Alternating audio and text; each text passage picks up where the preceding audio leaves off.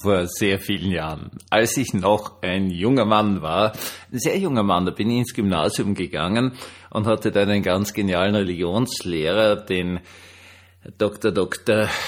Koloman Mitschke, der hat uns da sowas erklärt, halt über griechische Antike und Götter und so weiter und so fort.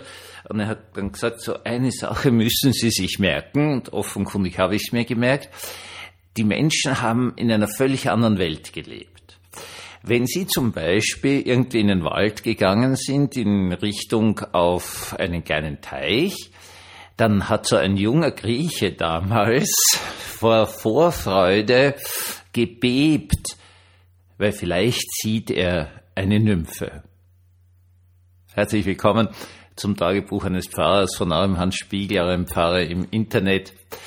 Ja, ein alter Herr, mir ist gerade aufgefallen, dass der so alt war, wie ich es heute bin. Nur ich war damals sehr viel jünger, deswegen habe ich ihn als sehr alt empfunden. Hat einmal zu mir gesagt, wie ist denn Herr Pfarrer? Ich war ein ganz junger Pfarrer. Das Schöne am Glauben ist halt, dass die Welt viel, viel bunter ist. Und ja, das ist sie. Also das sollte man vielleicht einmal festhalten, dass für Menschen, denen Glauben geschenkt wird, äh, die Welt wirklich viel bunter ist. Das Beispiel von meinem alten Religionslehrer ist natürlich ein bisschen ein extremes, aber es stimmt. Also man ist da so irgendwo hingekommen, gerade in dem heißen Griechenland, zu einem Teich und man wusste von vornherein, dass es da sozusagen einen, einen Geist dieses Teiches gibt. Das heißt eine Nymphe. Und da die Nymphen immer sehr, sehr hübsche junge Damen waren, die auch äh, teilweise sehr wenig anhatten, war das natürlich für mich damals in diesem Alter auch sehr, sehr beeindruckend, so diese Vorstellung, man geht da durch die Bäume hindurch, kommt zu dem Wald und, und, und vielleicht, vielleicht, vielleicht sieht man diese Nymphe. Ja, hatte auch gefährliche Ebenen. Wenn du nämlich Pech gehabt hast, bist dort hingegangen, hast nicht nur eine Nymphe gesehen, sondern vielleicht sogar die Jagdgöttin Artemis, die da gerade mit ihren Gespielinnen im Wasser herumplanscht. Wie gesagt, es ist Hass. Dann ist das nicht gut ausgegangen, weil kein Mann, der die Artemis jemals nackig gesehen hat, hat das überlebt, weil da, das mochte sie nicht. Sie hatte in Bezug auf Männer nicht viel Vorlieben, sagen wir mal so. Sie war lieber mit ihren jungen Damen unterwegs. Das war natürlich die Schattenseite des Ganzen. Und ja, diese alten Religionen haben viele Schattenseiten, große Ängste, alle die Dinge, die wir heute als Aberglauben verstehen und sehr berechtigtes Aberglauben verstehen, von Hexen, Zauberern und, und allen möglichen eigenartigen Wesen. Sie können mal, anscheinend ist es sehr billig einzukaufen, sowohl auf Netflix als auch auf Amazon Prime irgendwelche koreanischen Serien sich anschauen, die ich mir so gern anschaue, weil dort dauernd Religiosität ist, Volksglaube. Da gibt's neunschwänzige Füchsinnen. Also sowohl Füchse als auch Füchsinnen, aber meistens sind sie Füchsinnen und die sind manchmal sehr nett, aber im Allgemeinen nicht sehr nett und sehr verführerisch und fressen dann aber Menschen auf. Also auch nicht positiv, aber trotzdem diese Welt war unglaublich erfüllt von allen möglichen Wesen. Wie gesagt, nicht immer positiv, es konnte auch mit ganz, ganz, ganz großen Ängsten Hand in Hand gehen. Nichtsdestotrotz, sie war bunter. Wenn wir heute in diese Welt hineinschauen, dann ist alles nur noch schwarz-weiß. Also das ist natürlich für einen Seelsorger eine ziemlich furchtbare Aussage. Es gab da mal, ich weiß gar nicht, ich habe es einmal gelesen, vielleicht habe ich es noch gar noch irgendwo, äh, ein, ein gutes Buch oder war es ein Aufsatz in einem Buch, die schwarz-weiße Welt der Borderline-Erkrankten.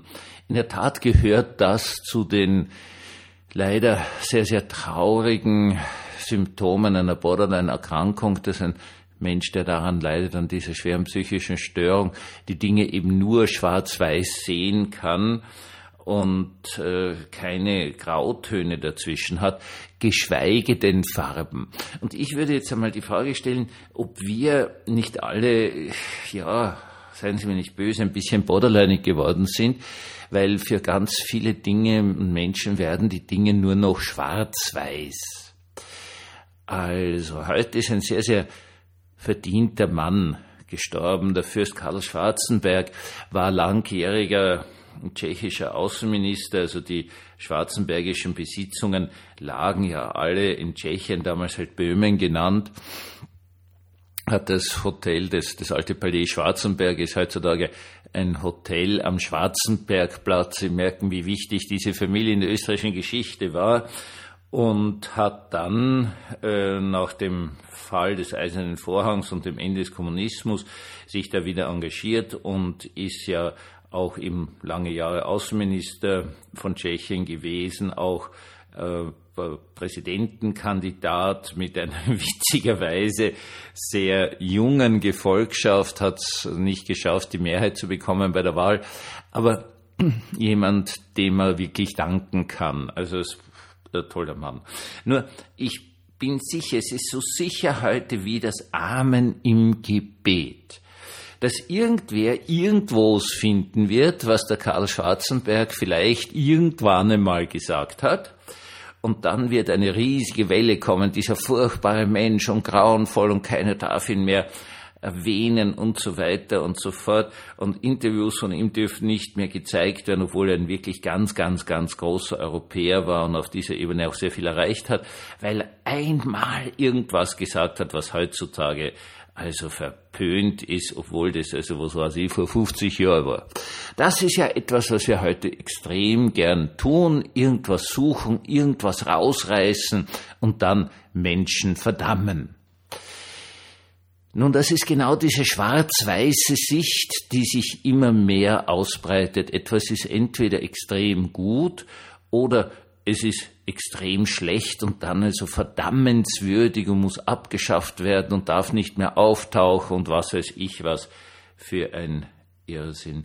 Wir sind, glaube ich, aus Gesellschaft, so ist das meine Beobachtung, wirklich auf dem besten Wege in diese Schwarz-Weiß-Gesellschaft. Und das ist was Furchtbares, weil eben, wie vorhin gesagt, es eigentlich ein ganz, ganz massives Symptom einer schweren psychischen Erkrankung ist. Man kann jetzt also als typisches Beispiel beim Israel Gaza-Krieg nicht differenziert sagen, dass beide Seiten furchtbare Verluste erlitten haben und dass diese furchtbaren Verluste jetzt über Jahrzehnte hinweg zu einer unglaublichen Radikalisierung führen. Das kann man nicht sagen. Man muss entweder für Israel sein ohne dass man sagt, die Kinder auch was falsch machen, oder man muss komplett für palästinensische Anliegen sein, ohne sagen zu dürfen, dass die vielleicht auch was falsch machen. Und meine Lieben, genau ab dem Moment gibt es keine Lösungen mehr. Das ist überhaupt etwas sehr, sehr Trauriges, dass unsere Lösungsfähigkeit immer kleiner wird. Wir haben in, in Österreich gerade eine, eine ganz schwierige Situation mit den Lohnverhandlungen der metallverarbeitenden Industrie. Da ist jetzt was auf, passiert jetzt was, was in der ganzen Zeit des Zweiten Republik nicht passiert ist, dass die Verhandlungspartner sich nicht bewegen. Sie bewegen sich einfach nicht, weil man hat früher immer gewusst, wie das ausgeht. Die einen haben die Forderungen, die anderen haben das Angebot. In der Mitte werden sie sich treffen und Ruhe ist.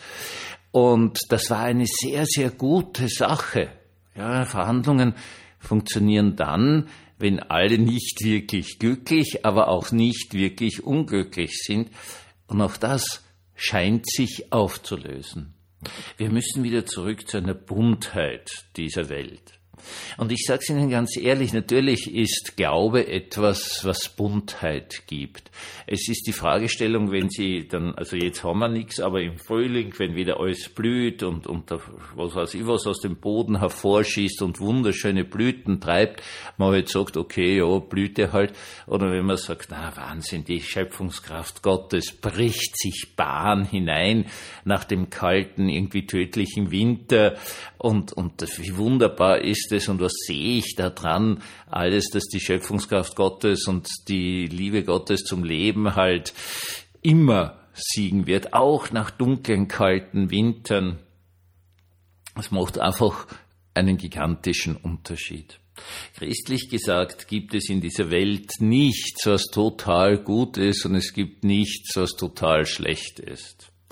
Es sind alles nur Varianten. Natürlich muss man immer ganz klar das Böse als Böses deklarieren und sagen, also das ist böse. Das heißt aber noch lange nicht, dass man den Bösen dann gleich umbringt. Das sind eben diese Unterschiede und ich möchte Ihnen so viel Mut machen, die Farben zu sehen. Die Farben zu sehen ist oft ganz, ganz schwierig, vor allen Dingen in einer Zeit, wo wir alle nur so ganz kurze Nachrichten bekommen. Wer sich überhaupt noch Nachrichten anschaut oder interessiert, diese Dinge sind ja auch in, in den Nachrichtensendungen der wirklich guten staatlichen Sender. Du hast ja kaum einmal einen Bericht, der länger ist als eine Minute. Und das heißt natürlich etwas, in einer Minute kann man nicht den ganzen Regenbogen zeichnen. In einer Minute kann man nur auf eine Farbe respektive auf den Teil einer Farbe eingehen. Aber meine Lieben, lasst euch dadurch bitte nicht in eine schwarz-weiße Weltsicht hineintreiben. Der liebe Gott ist schon mit seinem Regenbogen unterwegs und seine Schöpfung hat alle Farben. Und ich wünsche uns allen eine wunderschöne neue Woche, eine Woche, in der wir die Vielfalt dieser Schöpfung, auch die Vielfalt der Menschen sehen können.